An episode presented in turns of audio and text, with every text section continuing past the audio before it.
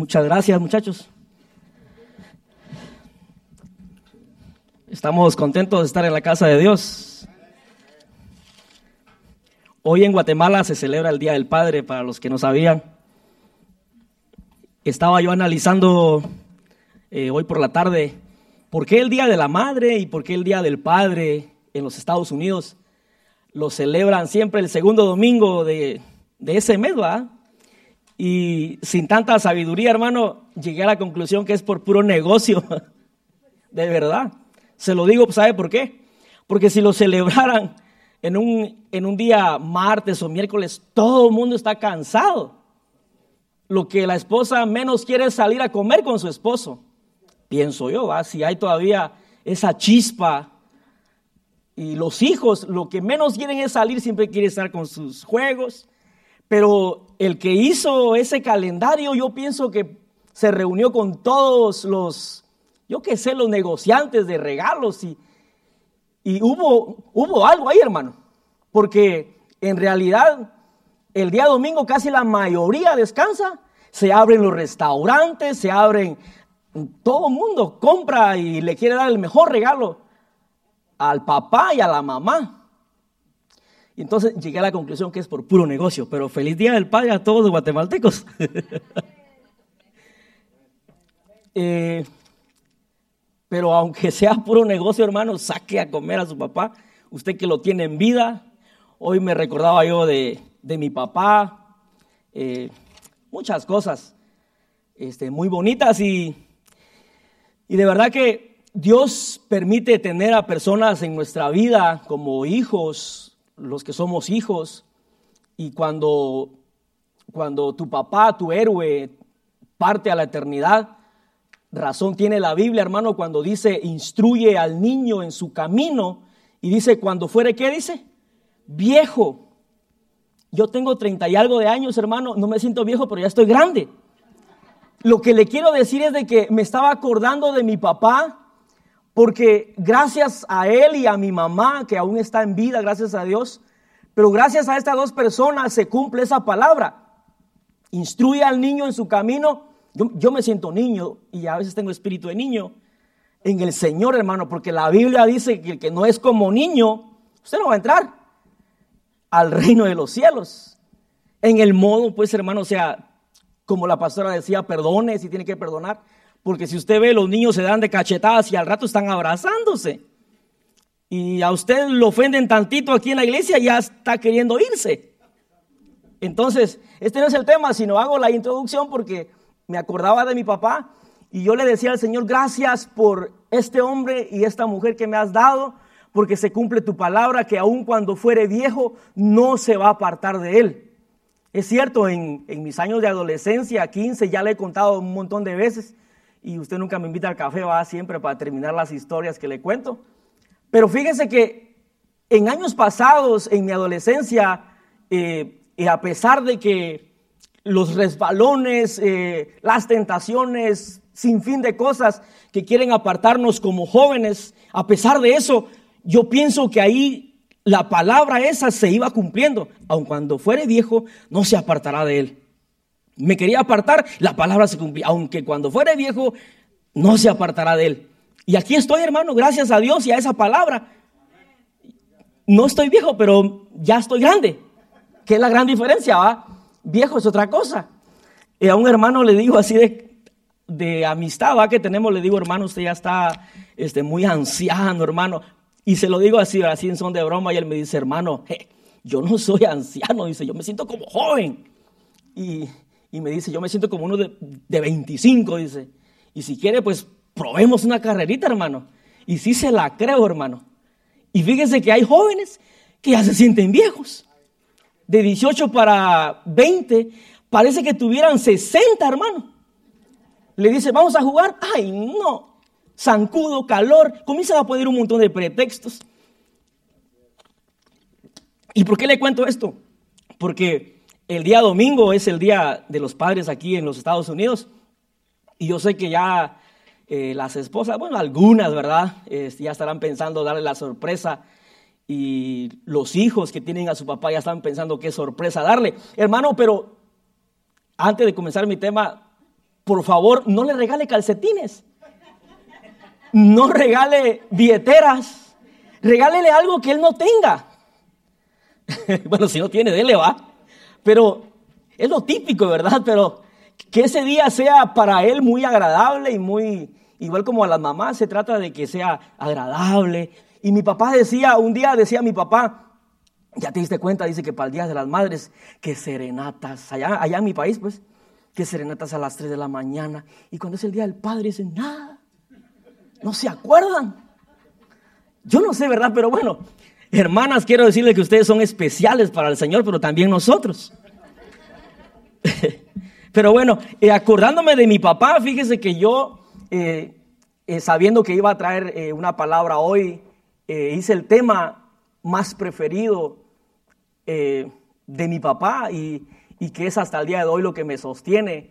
Y en ocasiones yo le he hablado de eso, pero hoy vengo a inyectarle un poquito más de eso para que usted siga firme hasta que el Señor venga y no pueda usted eh, quedarse un día cuando el Señor o, la muerte lo sorprenda o el, o Señor venga por nosotros, que usted y yo podamos vernos allá en el cielo. Y, vamos a hablar de la fe. Y fíjese que eh, analizando bien, hermano, la fe es un tema muy extenso que no podíamos, eh, en una noche no podemos terminar. Usted lee pasajes y pasajes y amanece ahí. hay una infinidad de pasajes que hablan de la fe, de creer en Dios. Y muchas cosas suceden cuando tenemos esa fe viva. Pero cuando únicamente tenemos esa fe religiosa, no va a suceder nada, hermano. Y fíjese que yo estaba pensando, eh, dado a este hombre que le digo que es mi papá, que fue mi papá, nada le temía, a nada le temía, hermanos. Y quiero introducir mi tema de que a nada le temía. Yo le he comentado un par de veces a las personas que a sus 28 años, cuando él se convirtió al Evangelio, él tuvo un accidente. Se cayó de una palma, Miguelito, vos que tenías palmas, siempre encomendate al Señor. Y bueno, allá en Guatemala, qué seguridad ni qué nada, va aquí todavía con un lazo y, van como que son astronautas los, hermanos. Pero allá no, hermano, allá se sube uno y mi papá me contaba, hermano, cuando él estaba en vida, que cuando él tuvo ese accidente se fracturó toda la, columna, todo se hizo como, como cuando usted estripa un, un dorito, así, todo. Y de bajos recursos, de hecho, pero de repente en ese entonces mi papá, al reconocer a Dios como su Salvador, y mi mamá pues también, mi papá cuando cae al hospital, él se aferró, hermano, al que él iba a salir de ese lugar sano. Sano. Imagínense, un hombre empezando los caminos de Dios y por eso yo le vengo a hablar de que hay una fe que hoy en día decimos tener la iglesia de Cristo, pero es una fe religiosa. ¿Y qué es una fe religiosa? Es decirlo por decirlo, pero una fe viva es lo que Dios quiere. ¿Y cuándo tú vas a mostrar esa fe viva? Cuando de verdad estés en un momento donde solamente Dios te puede ayudar. Nadie más. Nadie más. Y fíjense que mi papá me contaba, hermano, y, y si me buscan por ahí, en 2 de Corintios 5, 7, y le sigo contando de que mi papá me cuenta, o me contaba, perdón, que él, cuando estaba en ese hospital, él dice que los médicos se le, se le acercaban, él estaba él podía oír, pero no estaba consciente en el todo. Y él podía oír, escuchar y decir a los médicos, este muchacho tan joven, pobrecito, dice, o no aguantará las operaciones que le vamos a hacer, se va a morir, puede morir en las operaciones que le vamos a hacer, o posiblemente si las aguanta va a salir paralítico y va a quedar paralítico para toda su vida. Y él nos contaba, hermano, porque yo estaba chiquito, yo creo que estaba un bebé, en ese entonces. Y pero él me contaba eso, de lo que Dios hizo con él. Y cada vez que amanecía, él se daba cuenta que amanecía porque los gallos cantaban. Él no podía abrir los ojos, él trataba, pero estaba eh, con medicamentos, pero él sí escuchaba. Y él sabía que era de día por los gallos. Y de repente se le acercaban y comenzaban los, los doctores a hablar lástima. Y ellos decían, pobrecito, y lo mismo de siempre. Cuando anochecía, mi papá dice que él sabía que anochecía porque los gatos en Guatemala son bien famosos de subirse en los techos. Y dice que los gatos comenzaban a llorar y mi papá decía, ya es de noche. Y para no cansarlo, hermano, llegó un punto donde dice que le hicieron de todo, pero mi papá en sí mismo, adentro de su corazón, decía él, pobrecito yo, no, pobrecito ustedes. Él respondiéndose en su interior, pobrecito ustedes, doctores, porque no conocen al Dios Todopoderoso a quien yo sirvo. Fíjese. Y dice que él se aferró, hermanos, a no quedarse paralítico porque se había hecho pedazos. Mi mamá decía, no, hombre, si tú hubieras visto la radiografía, dice, no había esperanza para él. O aguantaba la operación, pero salía paralítico en silla de rueda para toda su vida. Y entonces él cuenta, hermano, de que le hicieron de todo, pero llegó un momento donde a mi papá le pedían eh, aproximadamente como medio millón de quetzales que valía una máquina en ese entonces, que le, lo tenía que abrazar de atrás para acá, eh, a modo de que esa máquina o esa cosa, ese aparato, le comenzara a restablecer todo atrás, todo ahí. Y hermano, ¿de dónde íbamos a traer eso? Mi mamá me cuenta de que ella se ponía a llorar con los hermanos de mi papá, se quejaba. ¿De dónde íbamos a sacar todo ese dinero? Y fíjese que lo que más me impresiona, dice que que fueron meses que mi papá pasó ahí, pero no lo dejaban salir si él no conseguía eso. El punto es que se le agotaba el tiempo a él, cuando de repente dice que le dijeron a mi mamá, ya está listo el aparato que, que le vamos a poner a tu esposo. Y pero ¿cómo? Dice, si no tenemos, Señor. Fíjate que alguien vino, pagó y dijo que no le dijéramos a nadie, no nos dio información, solo pagó y dijo, esto es para don Ovidio Salazar que lo necesita. Hermano, hasta el día de hoy no sabemos ni quién pagó, pero el punto es que ese aparato le sirvió a mi papá y mi papá, hermano, hasta, hasta la fecha en que él falleció, el punto de esto es de que ese, ese accidente le sirvió a él. No estuvo en congresos de fe, no estuvo en eventos de fe, sino que esa circunstancia le hizo completamente enamorarse de un Dios vivo que cuando él clamaba le respondía. Y fruto de eso somos nosotros. Una vez alguien me dijo, tú sabes que a pesar de que tu papá falleció, hay oraciones que él clamó en la tierra y que todavía no son contestadas. Me quedé así, hermano. Y puede ser, hermano. Si su papá no está en este mundo, pero si él creía en Dios, Crea de que hay oraciones que hicieron vuestros padres y que a pesar del tiempo no se han cumplido, pero Dios lo va a cumplir.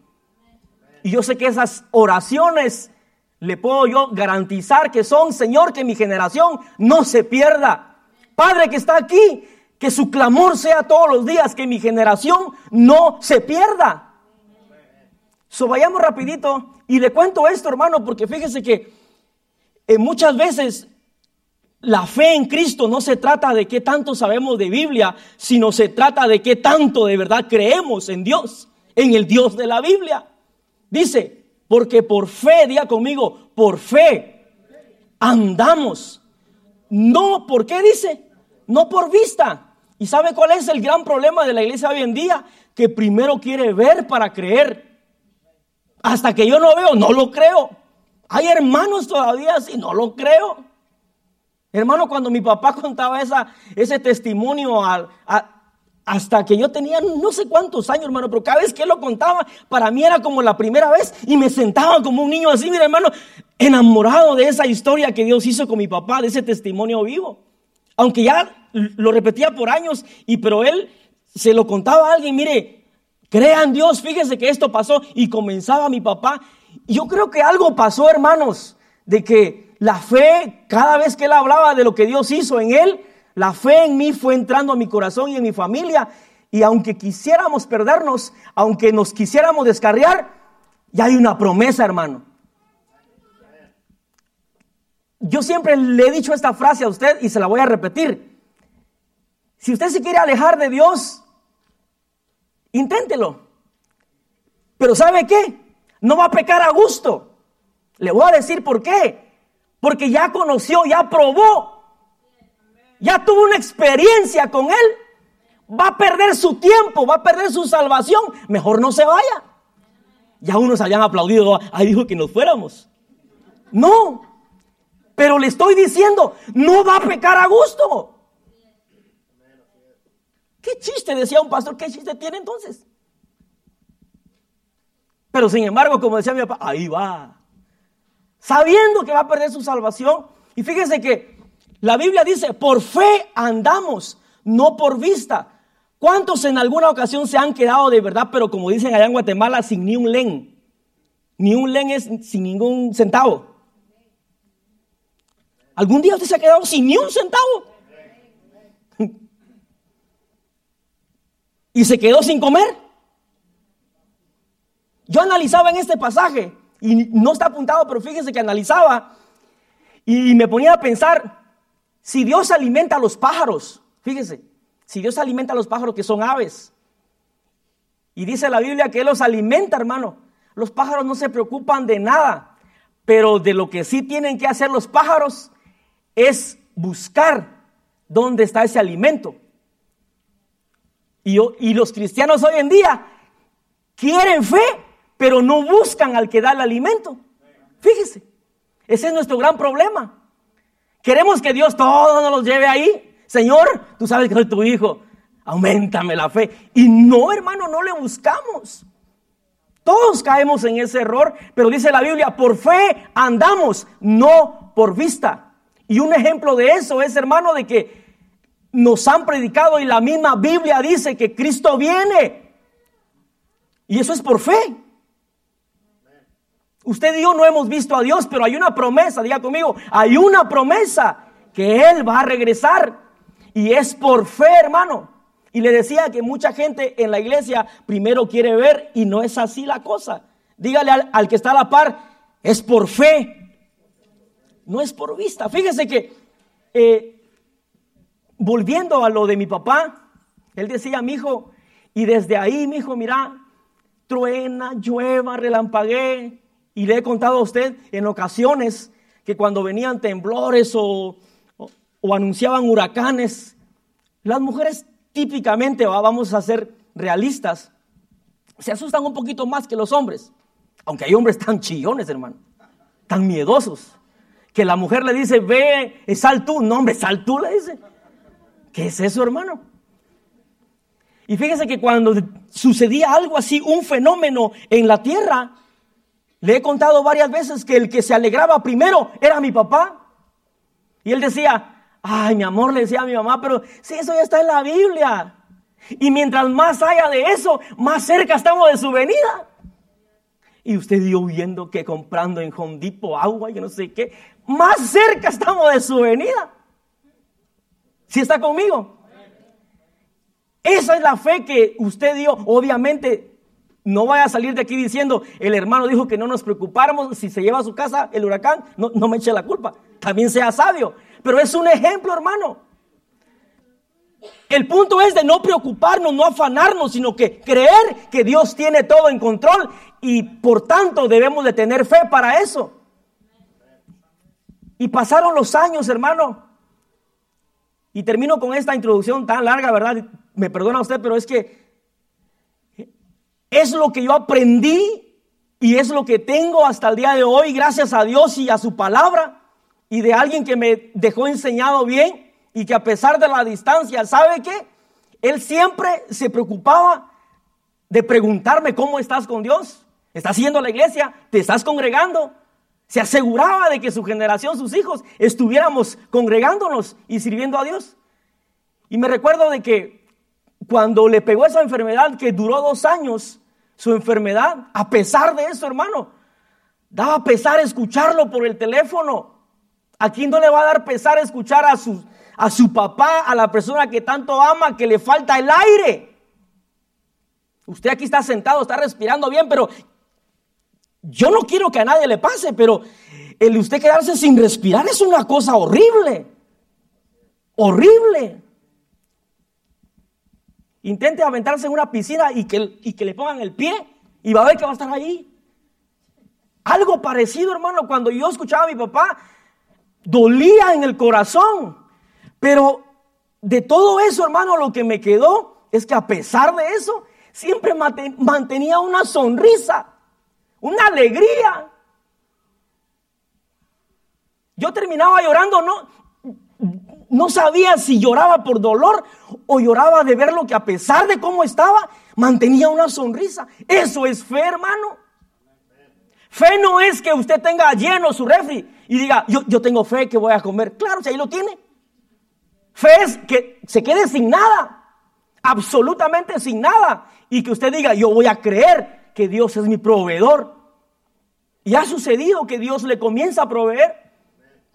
Y me recuerdo, y siempre le digo a mis hermanos, yo no sé por qué le digo, no es que yo sea el hijo preferido, le digo, pero no sé por qué eh, a la hora que lo iban a meter al intensivo para ver si le podían componer sus pulmones, él decidió hablar conmigo. Y hermano, así como le estoy contando, no le estoy mintiendo. Y por eso le digo de que de lo que aprendí le vengo a contar, no le vengo a contar cuentos, ni a sacarme cosas de la manga, porque no es así. Está en la palabra que por fe andamos y no por vista. Y le estoy contando esto que aprendí de mi papá. Hijos que están aquí, aprendan de sus padres.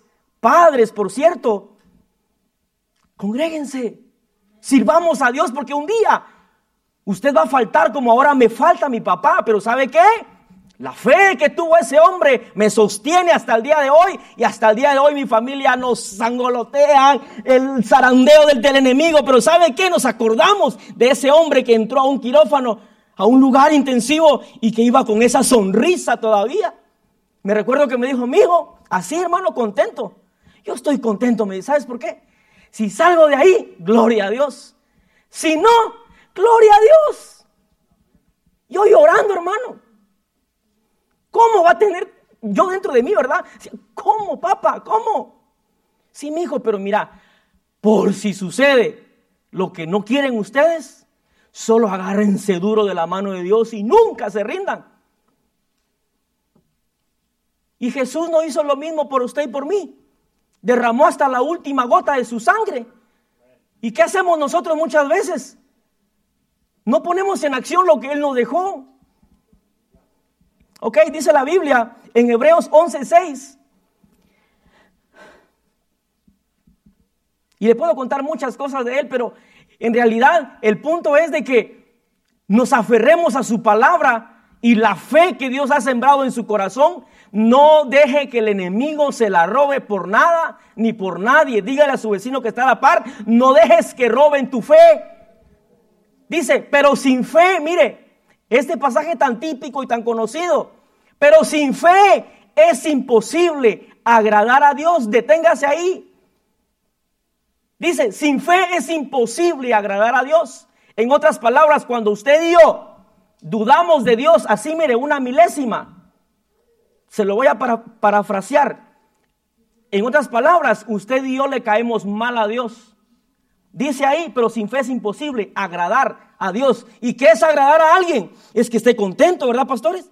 Y que esté satisfecho, wow, si me cree, a pesar de que el diablo lo zarandea, a pesar de que permití esta prueba, ahí está firme, ahí está, ahí está, sigue, sigue adelante.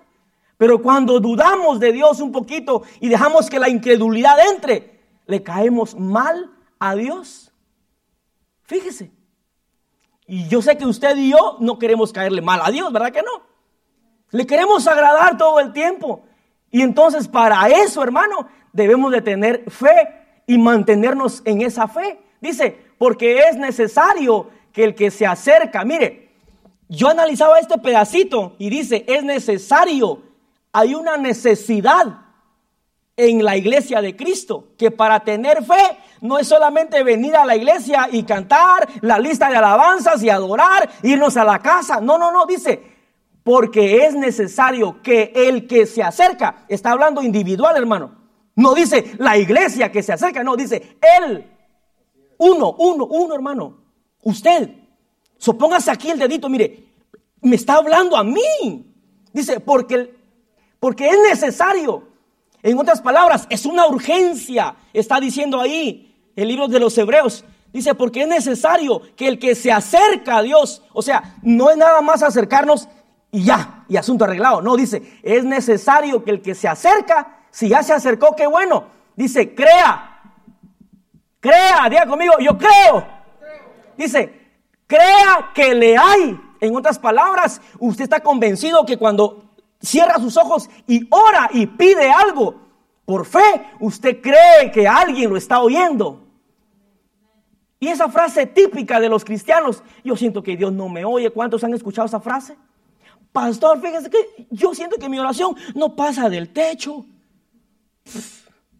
¿A quién le servimos, iglesia? Despertemos de eso. La fe que nos ha dejado el Señor es una fe viva y no podemos perderla. Dice, pero sin fe es imposible agradar a Dios porque es necesario, diga conmigo, hay una necesidad en mí de acercarme y de creer que hay un Dios en los cielos y que es, dice, galardonador de los que le buscan. Diga conmigo, le vamos a buscar. Y es así, hermano, como aunque venga el enemigo, hermano, a zarandearnos, a zarandearnos. No importa. Si usted ya se acercó y creyó, créame que Dios le tiene el galardón, el premio, la respuesta, la promesa que Dios le hizo a usted, Dios la va a cumplir. Le guste o no le guste al diablo, Forget dice el americano. Si lo dije bien, el traductor. Y que es galardonador de los que le buscan. A Dios le agrada, hermano, que tengamos fe. Pero cuando viene, hermano, esa pequeña duda, porque cuando usted ve las circunstancias, como lo de mi papá, fíjese, yo me pongo como ejemplo, si yo hubiera estado a una edad ya consciente y que eso le hubiera pasado a mi papá. Ya como los diagnósticos de los médicos, hermano, a veces asustan. Y lo primero, en cuanto sabes que es cáncer, es un ejemplo. ni están terminando de decir la palabra, ya está desmayada la persona. Le conté una vez, ¿cierto? A mí me salió algo aquí hace años, por juguetón, en, mi adolescencia. Me rayé una vez con un alambre Marvin de esos de púa en Guatemala y el, alambre parece que estaba oxidado. El punto es que me fue creciendo una bolita chiquita, chiquita y de repente creció como así, grande y se puso verde. Y me fui a sacar la radiografía. Ya le conté una vez, ¿no? Que me pusieron esas máquinas feas. y yo, yo, esa cosa, qué raro, ¿ah? Yo bendigo a las hermanas, de verdad. Y dolía, hermano. Y yo, se estiró mi pobre pellejo así. Y pa, y que no sé qué. Duré dos horas ahí. Y hermano, cuando sale ese doctor chino, dice, tu papá no tuvo cáncer. Ay, hermano, yo sentí una cosa fea. ¿Y sabe qué se llama eso? No tener suficiente fe. Porque te digan lo que te digan. Sabes que si te moriste vas al cielo y ya, gloria a Dios. ¿Verdad? Ah, no, pero el ser humano, hermano, nos aferramos a esta vida. No quiero morir, no quiero morir, no quiero morir. Un pastor decía, hermano, y me daba gracia, dice, ¿saben cuál es el, el versículo favorito de las funerarias? Dice, porque para mí el morir es Cristo, no, el vivir es Cristo y el morir es ganancia, para lo de la funeraria.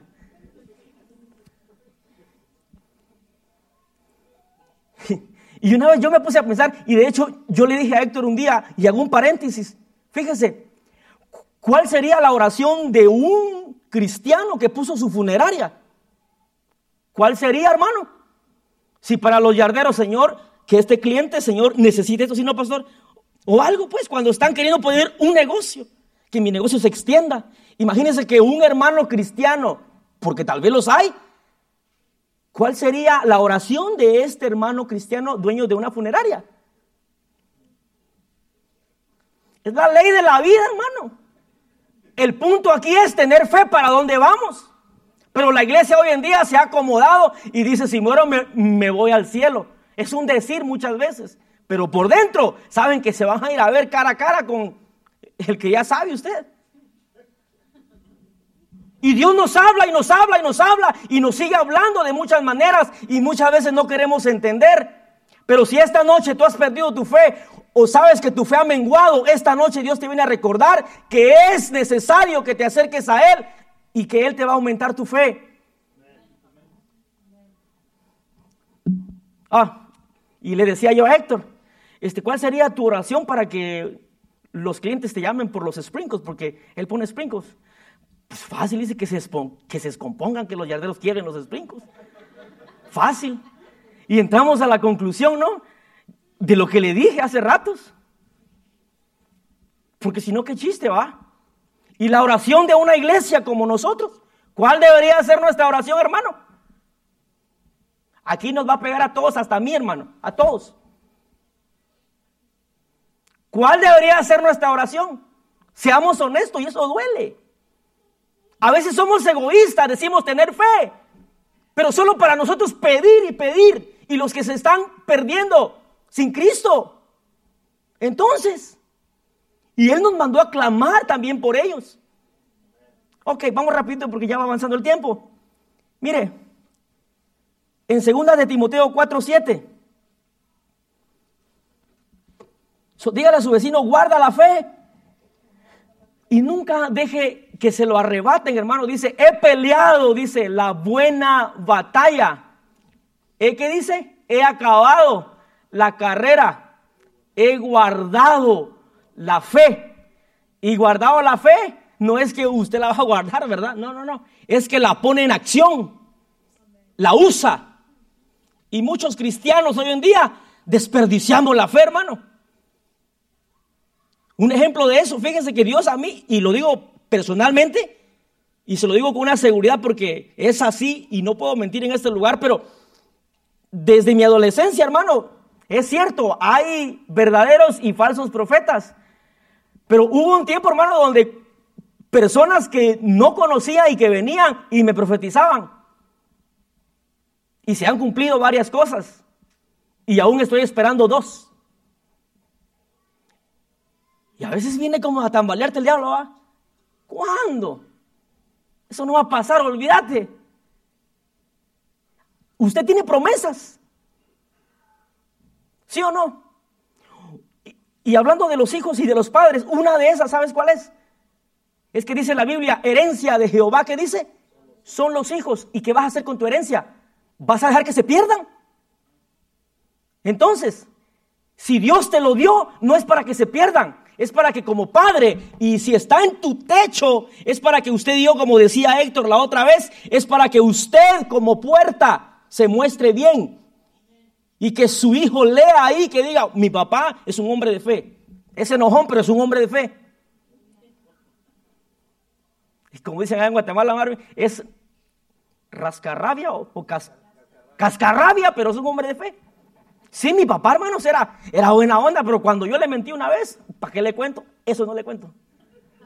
Pero me iba a costar una vergüenza, hermano. Jóvenes que están aquí nunca le mientan a sus papás, menos a sus mamás.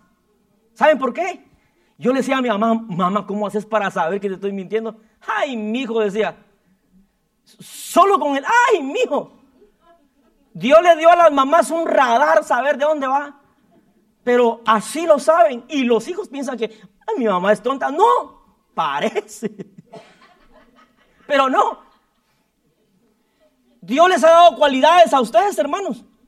Y una de esas, cuando tú sabes que Dios te ha dado hijos, que tu fe sea, Señor, si tú me lo diste, yo creo que tú sabes que se van a salvar, ayúdame a pelear mi generación.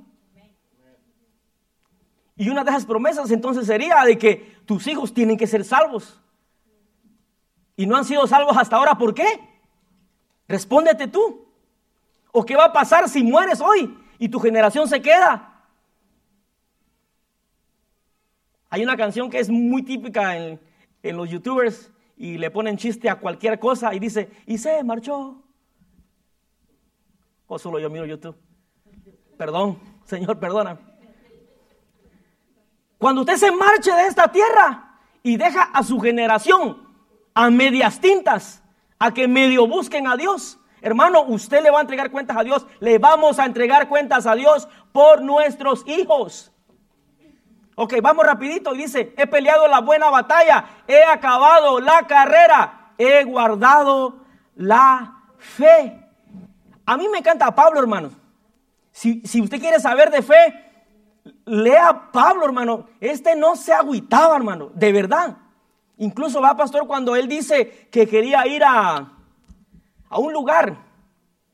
Ay, se me olvida. Es un lugar donde, como apasionado por las almas, él quería ir.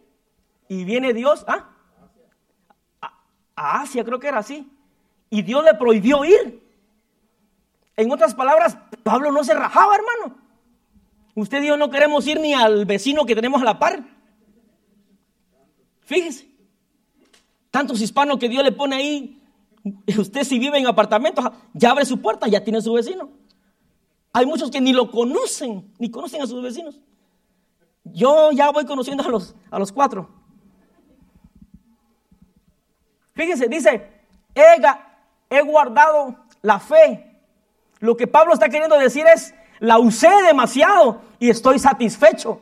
He acabado la buena carrera. Pero si usted y yo nos petateáramos hoy, ¿verdad?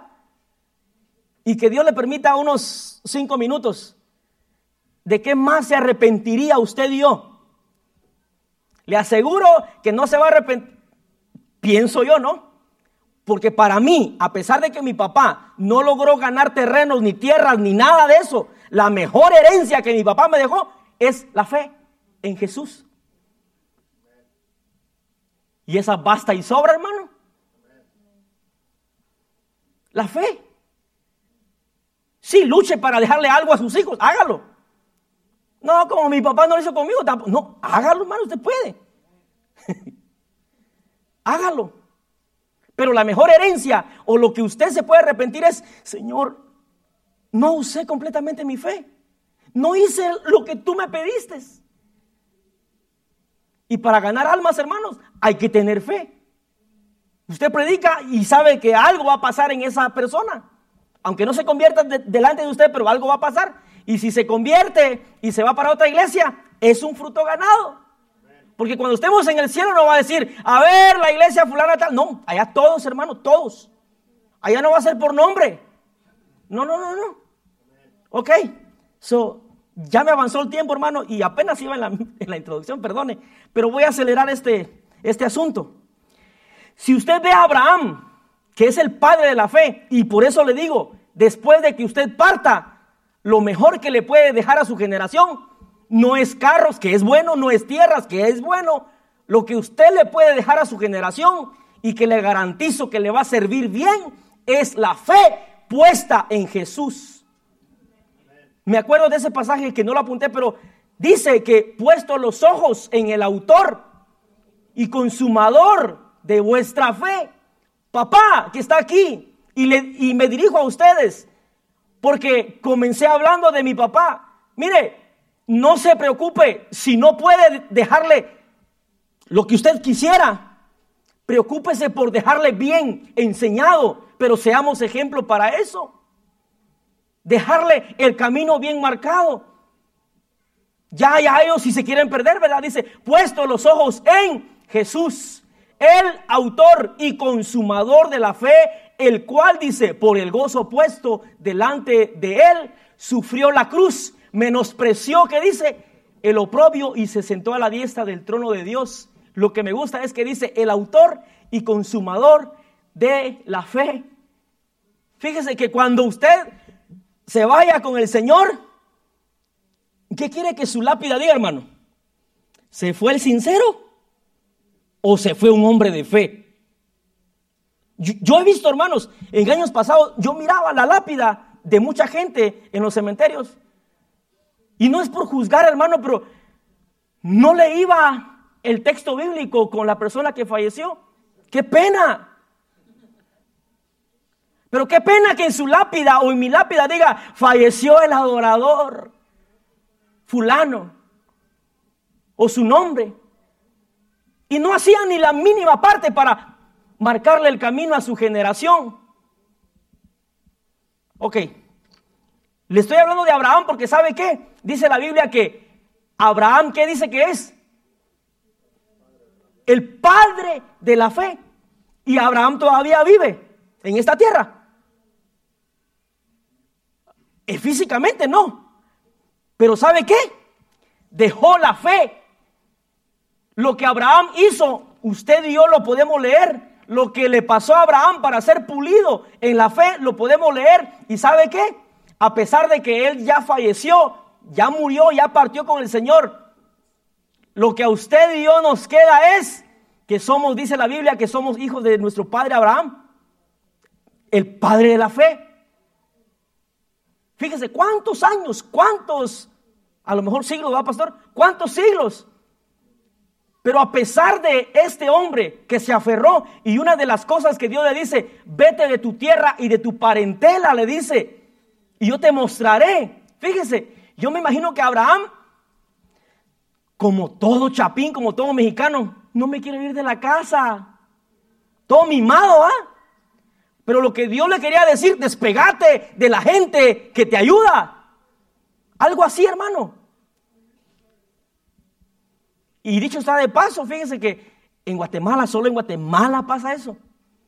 Que los jóvenes se casan y ¿a dónde van a dar? A la casa de la mamá y el papá. Fíjense. ¿Y qué le dijo Dios? Vete, o sea, sal, vete. ¿Y qué pasó cuando Abraham se salió de ahí? Dios lo comenzó, lo comenzó a formar y le comenzó a prometer, dice, te haré padre. ¿Qué dice? Hay una versión que dice, y te haré el Señor de todo el mundo, dice una versión. Fíjese, imagínense. Y le pregunto, ¿se cumplió esa promesa, sí o no? se cumplió y se sigue cumpliendo. ¿Sabe por qué? Porque Abraham no perdió la fe en Dios. Y eso es lo que hoy en día usted y yo tenemos que agarrar y guardar nuestra fe. Y quiero que vaya rapidito a Romanos 1.17. Y creo que no va a terminar, pero lo dejamos ahí para la otra, ¿va? Dice, porque en el Evangelio dice, la justicia, lea bien conmigo, dice, porque en el Evangelio la justicia de Dios se revela, ¿qué dice? Por fe y para fe. Mire, como está escrito, mas el justo por la fe vivirá. Le pregunto, va, y usted va a responder un amén fuerte, hermano. Por favor, ¿cuántos somos justos delante de Dios? Ay, Dios, hermano. Ya, no vamos a ir. Si no me contesta, yo sigo. Mire, no le miento, son tres páginas lo que apunté. Dice, el justo, ¿qué dice? Por la fe vivirá. En otras palabras, pastor, yo decía, o crees o te mueres. Es algo así, mire, el justo por la fe vivirá. Dígale a su hermano, o crees o te mueres. Y si habla algún dialecto, dígale uno, dígale, o crees o iskamik. Y repetimos eso, mire, mas el justo por la fe vivirá, mas el justo por la fe vivirá. Y lo repetimos, claro. Pero fíjense que hay un pasaje, hermano, y voy a ver si lo apunté aquí, sí, en Habacuc 2, 3 al 4. Y creo que con eso va a concluir. Mire, dice, aunque la visión tardara, está hablando de que Dios le prometió algo a este hombre. Dice, aunque la visión tardara, aún por un tiempo, lea bien, más se apresura, dice, hacia el fin. Y no que dice, no mentirá, aunque tardare, ¿qué dice? Sale corriendo, dice. Y la gente que hace hoy en día, el Señor no me contesta, no, no hermano, creo que no estoy en el buen lugar. Se desesperan. Se desesperan. Y cuando alguien se desespera, ya está cayendo en la incredulidad. Dice, y no mentirá, aunque tardare, espéralo ¿Cuánto tiempo esperó? ¿O hasta, hasta cuántos años Dios le prometió a Abraham un hijo? Yo sé que aquí no hay alguien de la edad que Abraham tenía, pero cuando usted llega a esa, esa edad, que ojalá lleguemos a los 100 por lo menos, o como su clienta, pastor, me lleva un día para tomarme una foto, ah, recuerdo, estuve con la de 90 y 100 años.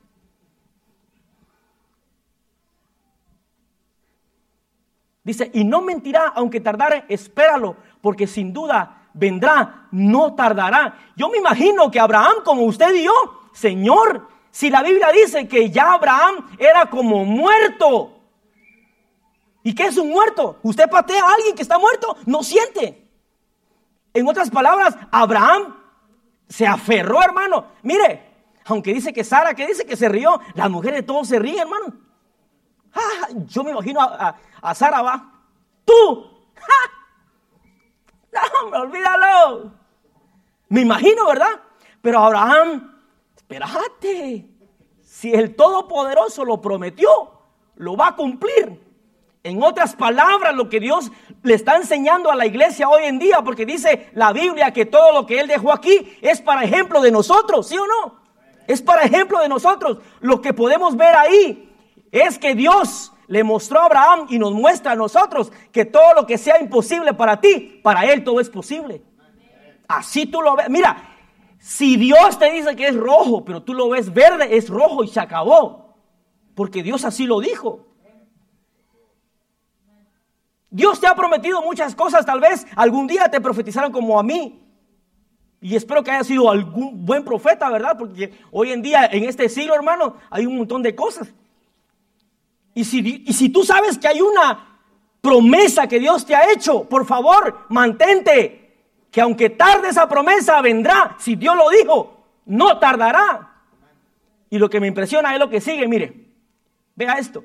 He aquí que aquel cuya alma no es recta, ¿qué dice? Se enorgullece.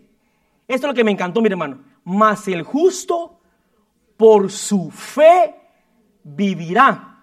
No sé si usted ve la diferencia del pasaje anterior con este. En el anterior decía, mas el justo por fe vivirá. No dice por su fe. En cambio aquí está diciendo por su fe. En otras palabras, si un día te estás muriendo, necesitamos oración. Yo un tiempo necesité oración. Hace seis meses que yo estaba horrible, hermano, pero ¿sabe qué? Como le cuento, la fe de mi papá venía a mis oídos y me agarraba, hermano, aunque el enemigo me estaba zarandeando, mi mente, todo, hermano, mis emociones. Yo decía dentro de mí, Señor, yo me aferro a que tú estás conmigo. Y sí, claro, necesitamos oración en un momento, pero ¿sabe qué Dios quiere? que tu fe es la que te va a salvar. El que ora por ti, claro, tiene fe, pero es tu fe la que te va a comprometer si vives o mueres. Es tu fe. Sí podemos orar congregacionalmente, podemos adorar congregacionalmente, pero por su, ¿qué dice ahí? Por su fe. En otras palabras, Dios está diciendo, es individual, hermano. No creas que porque yo ore o me acerque a Dios, tú vas a ser salvo. Si clamo por ti, pues Dios va a escuchar, pero es tu fe la que te va a salvar. Dice, por su fe vivirá. Lo está haciendo individual. Y hoy en día la iglesia se acomoda y dice, yo estoy en una iglesia tal y yo sé que voy a ser salvo, pero no es por grupo, es individual.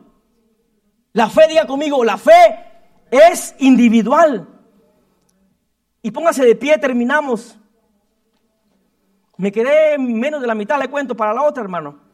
Mire, no es por la fe de los pastores ni por la fe de los que adoramos aquí. ¿Y sabe a qué conclusión llegué yo, Pastor Carlos, iglesia? Y le abro mi corazón. Tal vez se me va a salir algún día, ¿verdad? En cuanto estemos adorando, levante sus manos, adore a Dios. Esa es mi fe. Y por eso yo se lo digo a usted. Porque yo quisiera que usted tuviera esa fe, pero ¿sabe qué? Voy a tratar de aquí en adelante, porque aprendí eso, dice, por su fe vivirá. En otras palabras, usted si cree que Dios está aquí, no va a haber necesidad ni que Héctor, ni que Adriana, ni que Marvin le diga levante sus manos, porque usted cree, usted va a levantar sus manos, porque usted cree que hay un Dios, va a adorar, porque usted cree, va a danzar y se acabó. Porque es su fe, no es mi fe. Claro, lo podemos animar, pero es usted, diga conmigo, soy yo. Es mi fe la que me va a hacer vivir. ¿Y qué le dije en, en Romanos 4.13? Romanos 4.13. Y le agradezco mucho por su atención. Ya nos vamos. Mire, a las y media cabalito. Unos cuantos segundos más me regala. Dice, porque no por la ley, dice, fue dada a Abraham, mire, o a su descendencia la promesa. Mire, no solamente fue a Abraham, por eso le digo, papá, mamá. Dice, porque no por la ley. En otras palabras, no por religión. No porque usted venga a la iglesia. No, no, no. Usted tiene que hacer su trabajo. Busquemos a Dios.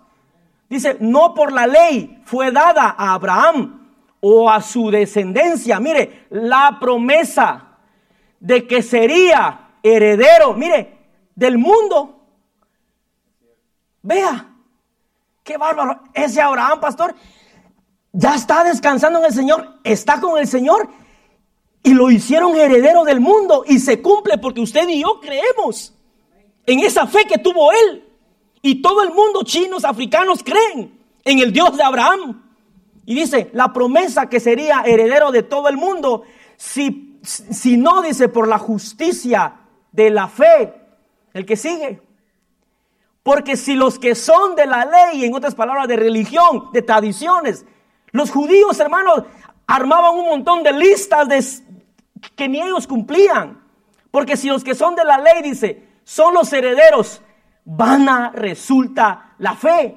En otras palabras, no es por la religión. ¿Y sabe qué hacemos nosotros los cristianos? Nos hacemos religiosos rápidamente, hermano. Y un religioso comienza a juzgar al otro. Porque si los que son de la ley, dice, son los herederos, van a resultar la fe. Y anulada, ¿qué dice? La promesa que le dieron a Abraham, el que sigue. Dice, pues la ley, dice, produce ira. Ahí es donde yo entendí y dije, entonces ya le voy a bajar a la iglesia a decirle, levante sus manos, porque le va a producir ira. ¿Qué tanto, Marvin? Ya, pues, párale, bájale. Bájale como mexicano, bájale. Órale. Y cuando lee eso, dice, pues la ley. ¿Y sabe por qué lo hacemos? Por animarlo. Pero ¿sabe por qué? Porque otros adoradores que nos enseñaron a adorar también lo hicieron. Y a eso se le puede llamar tradición o religión, porque otro lo hizo, yo lo haré. Pero aquí dije yo, no, le voy a ir bajando hasta que diga yo, lo logré, yes. Pero allá en el cielo Dios le va a decir, mira cabezón, mira, el lugar de tu adoración está vacío, no adoraste. Sí, pasa el gozo de tu Señor, pero tenía esto, mira. Pero te quedas aquí. Ayuda al ángel a sacar la basura. La basura va. Es un ejemplo. En otras palabras, hermano, dice, pues la ley produce ira, pero donde no hay ley, mire, tampoco hay transgresión. Y el siguiente. Por tanto, dice, es que dice, es por fe. Usted viene aquí, no por el pastor, ¿verdad? Ni por mí, ni por nadie, sino que dice, por, por fe, porque Dios está aquí. Dice, es por fe, para que sea por gracia, a fin de que la promesa sea firme. Mire, por toda, dice, para toda su descendencia, no solamente para la que es de la ley, sino también para que, léalo fuerte hermano, sino también para la que es de la fe de Abraham, el cual es padre de todos nosotros. Yo me imagino, ¿verdad, pastor? Que cuando estaban leyendo esto, ya Abraham ya no existía, ¿cierto? Fíjese, le están contando la historia a los romanos de un hombre de fe. Y le dice, el cual es padre de todos nosotros. Dice, para la que es de la fe de Abraham. Si los judíos allá, hermanos, son el pueblo escogido por Dios y nosotros también, hermano, porque gracias a que ellos lo rechazaron, nosotros alcanzamos esa salvación tan grande. Entonces venimos a ser, ¿qué dice? Hijos de Abraham, de nuestro padre Abraham. Y el que sigue. Dice, como está escrito, te he puesto por padre de muchas gentes delante de Dios, a quien creyó, el cual da vida a los muertos me detengo rapidito ahí, mire, si usted piensa que la promesa que Dios le hizo un día está muerta y usted piensa que no lo va a cumplir Dios, créame hermano que si Dios se lo dijo, lo va a cumplir. Lo va a cumplir tarde o temprano, lo va a cumplir. Dice, el cual da vida a los, a los muertos y llama a las cosas. Esto me encantó, hermano. Lo hemos leído por años, pero sabe que cuando usted repite la palabra, algo vivo sale fresco, aunque sea la misma el, mismo versículo, hermano, pero si usted tiene hambre de eso, Dios va a enseñarle algo, dice, y llama las cosas que no son como si fuesen. En otras palabras, si Dios te ha prometido algo, llama, comenzá a llamar eso que Él te prometió, si tú sabes que Él te lo prometió. Si usted sabe que hay una tierra nueva en lo cual vamos a ir a disfrutar, comience usted a decir, ¿cómo yo voy a caminar allá en las calles de oro? Aquí la gente me da gracia, perdón con los que tienen oro, disculpe. Pero fíjese que allá en los cielos, de, calle nos va a servir el oro. Y la gente lo anda aquí, perdón. Es un chistorrín, decía alguien. Y allá de, de asfalto lo tiene el Señor, pastor, de asfalto. Porque son calles de oro, dice, y mar de cristal. Ok, ya vamos a terminar. Mire, el que sigue. Usted está que lo quiero agarrar así, va. Hermano, es por fe. Bueno. Él creyó en esperanza contra esperanza. Me detengo ahí, hermano, y le explico rapidito esto. ¿Sabe qué quiere decir eso? En otras palabras, yo pienso que Abraham estaría tal vez buscando una forma, y lo hizo, ¿verdad, pastor? Abraham quería cumplir la promesa a como lugar. Y hay personas así a veces. Queremos cumplir la promesa como diera lugar. Y Abraham cometió ese error. Y dice, él creyó en esperanza, en otras palabras. Si Sara no puede, porque acuérdense que Sara estaba mal de su matriz. ¿Sí o no? Lea la Biblia, hermano. Dice, y creyó en esperanza. Yo me imagino que Abraham dijo, no, pues, híjole, aparte que se rió, si ya está peor. Entonces yo tengo que ver yo pienso, va, que Abraham dijo. Y por eso dice, y creyó en esperanza contra esperanza. En otras palabras, Dios le había dado la promesa, esa es una esperanza, pero él creyó en otra esperanza. Si alguien se llama esperanza aquí, perdone, no estoy hablando de usted. No, no, no. Y creyó en esperanza contra esperanza para llegar, mire, a ser padre de, muchas gentes. En otras palabras, te puedes equivocar, pero ¿sabes qué? Si la promesa de Dios te la dio a tu vida, se va a cumplir, hermano. Dice, conforme a lo que le había dicho. Mire, así será tu descendencia. Y, el que sigue. Y no se debilitó en la fe, hermano. Váyase con eso. Fíjese que iba a leer hasta el 25, pero ya usted está que me agarra así, mire. Y no se debilitó en la fe. Le pido un favor de aquí en adelante. Cuando venga el problema, cuando venga la circunstancia difícil, no se debilite en la fe. Dice, y no se debilitó, aprendamos de este hombre, no se debilitó. Aunque le den un diagnóstico feo, no se debilite en la fe. Si tu familia está pasando circunstancias, no te debilites, permanece firme creyendo. Dice, al considerar su cuerpo que estaba ya como muerto, siendo de casi 100 años, o la esterilidad, mire, de la matriz de Sara. Leamos el 20. ¿No? Híjole, todo serio, hermano. El 20, ya, pues ya, ya, ya.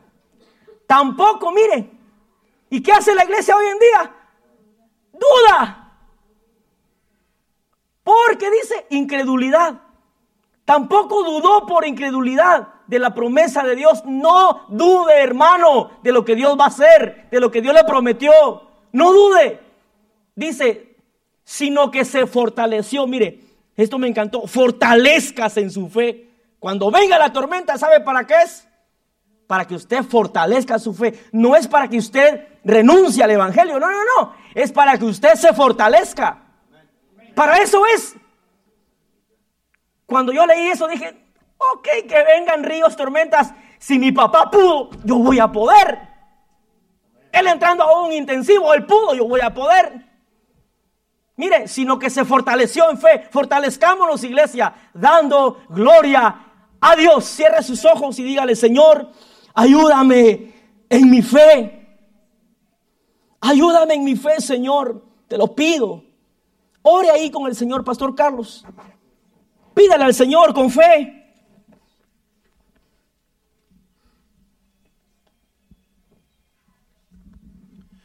Amén. Sígale pidiendo con fe porque esto es por fe, hermanos. No es por vista, es por fe. Gracias, Señor. Yo les contaba anoche a, la hermana Adriana y, a su hijo que cuando nuestra hija Elizabeth estaba muriendo cuando tenía un año de vida, le pasó algo que iba a emergencias y iba casi muerta ya. Salió de mi casa, con mi, esposa salió con la ambulancia. Y en un instante yo dije, ¿para qué voy a subir al car si a, si a mi niña ya se va a morir? Pero Pero rápidamente vino a mí la fe. Dije, no, mi hija no va a morir. Yo voy a poner el car seat en el carro, yo voy a ir y mi hija va a venir para atrás en el car seat. Mi fe se fortaleció, aunque la niña ya estaba casi muerta, porque en realidad fue algo, algo terrible que le pasó de repente. Pero no dejé que la fe ah, menguara. No dejé que la fe me faltara. Dije, Señor, soy tu hijo, mi familia te pertenece y mi hija va a vivir. Y yo lo voy a traer en el car seat cuando regresemos para atrás. Y así fue. Y aquí está con nosotros. Ya tiene 14 años. Cuando las cosas usted ve como que ya no tienen solución, la fe no debe menguar. Tenemos que aferrarnos de la fe. Tenemos que agarrarnos de la fe. Y si Dios lo prometió, Dios lo va a cumplir. Lo que Dios dice lo cumple. Él no miente. Adoremos a Dios y dele gracias a Dios por el mensaje, este mensaje que todo lo necesitamos, porque todos necesitamos fe. Le, le, dijo uno a Jesús, Señor, aumentame la fe. Así también nosotros, digámosle al Señor, Señor, aumentame la fe.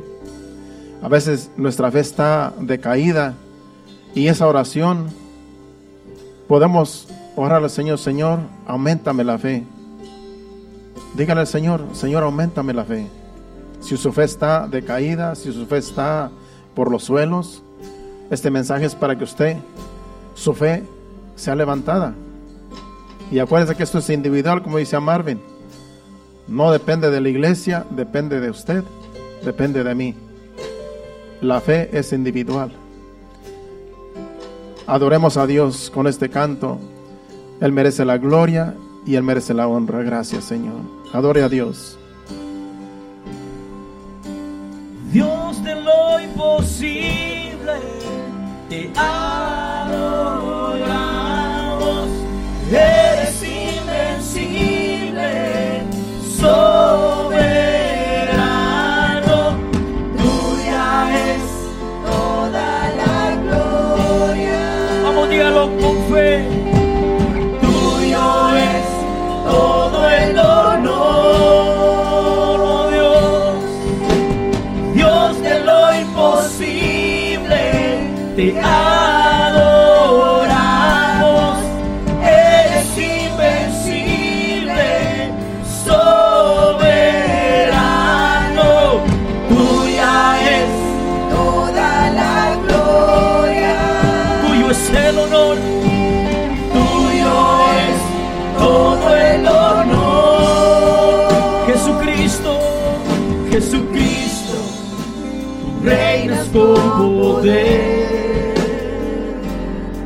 Soberano, victorioso rey, que ni la muerte, ni la muerte pudo detener tu poder para vencer. Jesucristo, Jesucristo, reinas con poder.